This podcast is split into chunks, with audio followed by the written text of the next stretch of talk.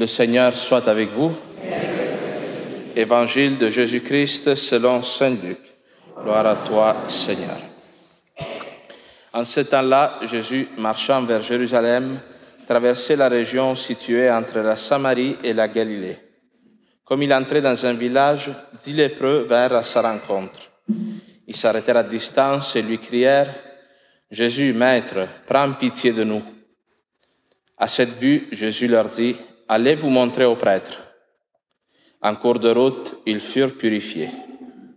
L'un d'eux, voyant qu'il était guéri, revint sur ses pas, en glorifiant Dieu à pleine voix.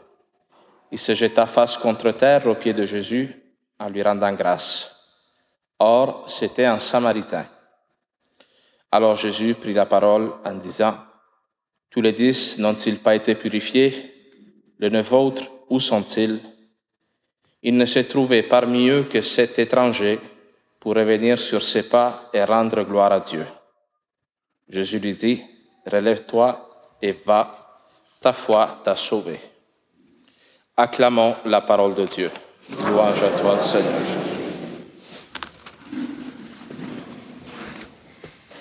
Alors aujourd'hui, on a une parole de Dieu qui est très riche, qui, euh, qui montre vraiment la, la miséricorde, l'amour de Dieu pour ceux qui souffrent. Hein.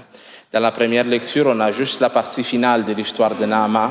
Hein. On l'a, je l'ai introduit un petit peu tantôt. Ce général syrien, qui n'est pas un juif, qui est un étranger, qui vient de Syrie, il est lépreux. Hein. Lui, il cherche des remèdes de toutes sortes de manières d'être guéri de cette lèpre. Vous savez, la lèpre au temps de Jésus-Christ, c'était une maladie terrible, pas seulement pour les effets qu'il y avait sur le corps, mais aussi parce que ça t'excluait de la communauté euh, civile. Les, les lépreux, ils devaient, ils ne pouvaient pas rentrer dans les villes, dans les villages. Il fallait toujours qu'ils marchent couverts avec un voile qui couvrait leur face complètement. Ils devaient accrocher des, clochettes à leurs bâtons. Et quand ils marchaient dans la rue, ils devaient crier impur, impur. Ça, c'est le livre du Lévitique qui dit ça. Comme ça, les gens y avaient le temps de s'éloigner en entendant la cloche, puis en les entendant crier. Naaman, lui qui est un homme riche, hein, haut placé dans la société, il est atteint par cette maladie qui le rend pauvre dans les faits. Et il y a une petite fille dans sa maison qui lui dit, il y a un prophète en Israël, peut-être que lui aurait un remède pour toi, on ne sait pas. Fait que Naaman descend en Israël, il va voir Élisée, et Élisée lui dit, va te baigner dans le Jourdain, sept fois. Lui, il est comme scandalisé parce qu'il dit, J'attendais qu'Élisée se serait au moins présenté devant moi. Il aurait fait un petit truc de magie, là, tu euh, claquer les doigts, quelque chose, puis ça, ça serait réglé.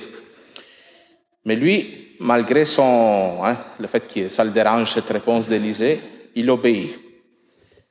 Lui, il comprend pas là, pourquoi il doit faire ce geste. Il dit, chez nous en Syrie, il y a des rivières tellement plus propres, plus belles que le Jourdain.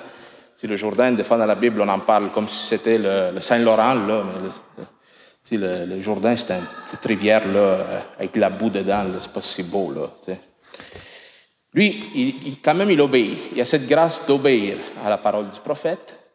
Il doit se plonger sept fois dans la rivière. Pourquoi sept fois? Parce que sept, c'est les péchés capitaux. Hein? Euh, ce plongeon qu'il doit faire, ce bain dans le Jourdain, c'est une image déjà du baptême qui nous purifie des péchés capitaux, de ce qui nous enlève la vie. La, lèpre, c'est quelque chose qui te détruit lentement. c'est ce que le péché fait avec nous. Le péché, ce n'est pas qu'il nous, nous, tue d'un coup, là. mais avec le temps, hein, il nous coupe des autres. Hein, le péché, la première chose qu'il fait, c'est qu'il nous rend insupportables. Il détruit nos relations. Il nous replie sur nous-mêmes. Il nous empêche d'être en harmonie avec les autres, comme un lépreux. Le lépreux ne peut pas rentrer dans les villes, il ne peut pas être en relation avec les autres. Hein.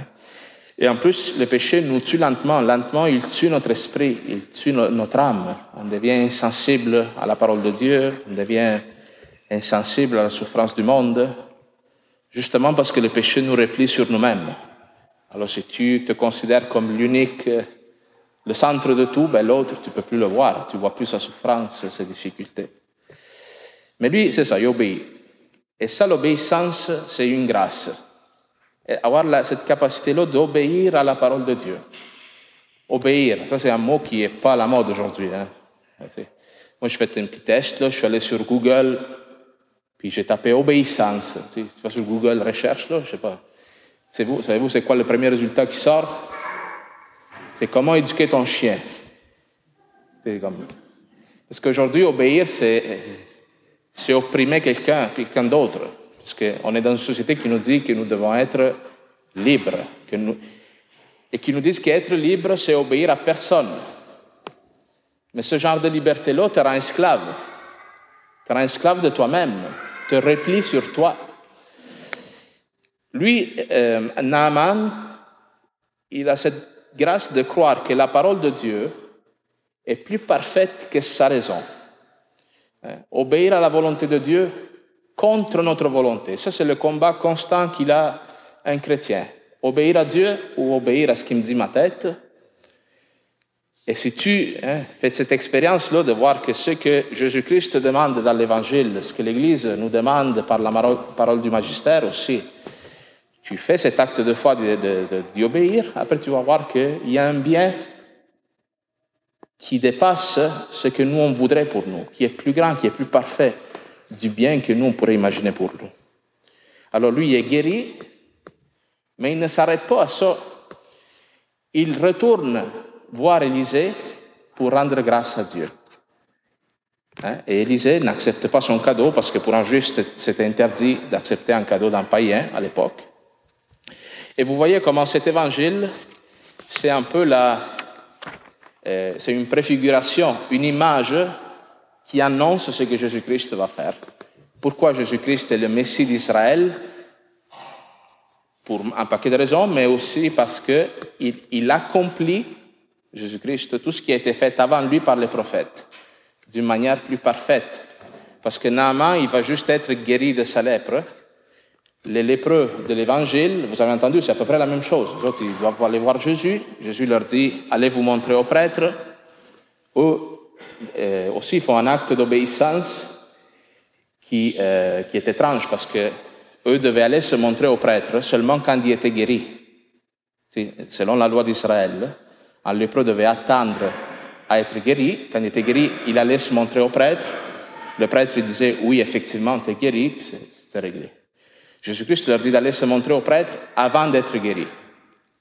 Encore une fois, ça demande un acte d'obéissance un peu stupide, un peu qui dépasse notre raison, parce que les autres disent, auraient pu dire, on n'est pas guéri, pourquoi on irait voir le prêtre Mais dans cet acte d'obéissance, ils sont sauvés.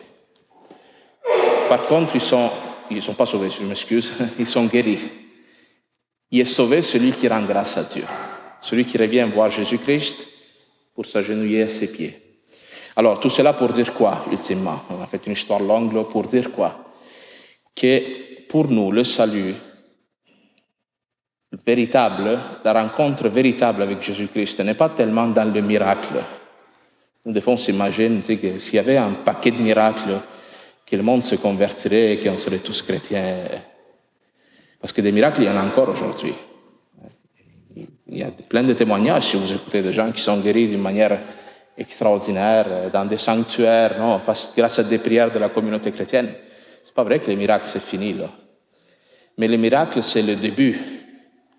Si, si nous n'avons pas cette capacité-là de relire notre histoire, relire notre vie, et de reconnaître la présence de Dieu, et dire merci Seigneur, il ne se passe rien. On peut s'habituer même aux miracles, nous autres. Hein? Nous, on a cette maladie de l'esprit qui s'appelle l'habitude, qui nous rend insensibles à tout. C'est l'étranger qui ne s'habitue pas. Hein? C'est le samaritain, lui, qui n'est pas habitué à Jésus-Christ. C'est vrai, même. Euh, toi, tu peux vivre à la plus belle place du monde. Tu peux vivre sur une plage aux Caraïbes, avec des corails dans le fond de la mer. Mais tu le vois tous les jours, puis à un moment donné, tu t'habitues à cette beauté-là. Tu ne la vois plus. L'étranger, lui, qui n'est pas habitué, va la voir, il va être émerveillé. Alors, nous, à chaque dimanche, devant nous, il se passe un miracle. Dans quelques instants, Dieu se fait présent dans cette église. Et nous, on peut s'habituer à ça. Et voir ça, et rester extérieur à ça. Ne pas dire merci Seigneur de t'être manifesté encore aujourd'hui pour moi à Saint-Justine à 10h45 à peu près. Alors la rencontre avec Dieu, où se fait? Se fait dans ton cœur. Le Christ va se faire présent ici tantôt, mais quelqu'un peut participer à cette Eucharistie et sortir exactement comme il est rentré. Et il y en a un autre qui regarde, voit, discerne Jésus-Christ dans sa parole, dans le pain et dans le vin, dans le corps et le sang du Christ. Et cela produit en lui une joie intérieure qui lui fait goûter le ciel et qui lui fait dire Merci Seigneur. Hein? Moi, je disais même hier aussi à, Saint-Magloire, pourquoi l'Église depuis toujours fait à peu près les mêmes affaires. Là, Toi, tu le sais que quand tu viens à la messe le dimanche, va y avoir un chant d'entrée, il va y avoir trois lectures, l'homélie d'un prêtre, hein, après la, consécration, la distribution de la communion. Pourquoi on ne fait pas du nouveau? Le monde, il fait toujours du nouveau hein, pour casser la monotonie. Nous, on ne fait pas de nouveau parce qu'ultimement, si le Christ, tu ne l'as pas dans le cœur, nous ici, on pourrait faire, euh, on pourrait se mettre toutes sortes de chapeaux bizarres, on pourrait, on pourrait faire toutes sortes de choses, là. Il ne se passe rien. On reste indifférent. Faire des chants, je sais pas, là, Serge pourrait inventer de nouvelles chansons se passe rien. Si tu n'as pas ce désir profond dans ton cœur de rencontrer Jésus-Christ, il se passe rien. Alors, rendons grâce à Dieu. Rendez grâce à Dieu pour ce que vous avez vécu dans cette année, en bien et en mal aussi, parce que tout participe au bien de ceux qui aiment Dieu, dit le psaume. Même l'épreuve, si nous la vivons avec le Seigneur, peut nous rapprocher de lui. Alors rendons grâce au Seigneur.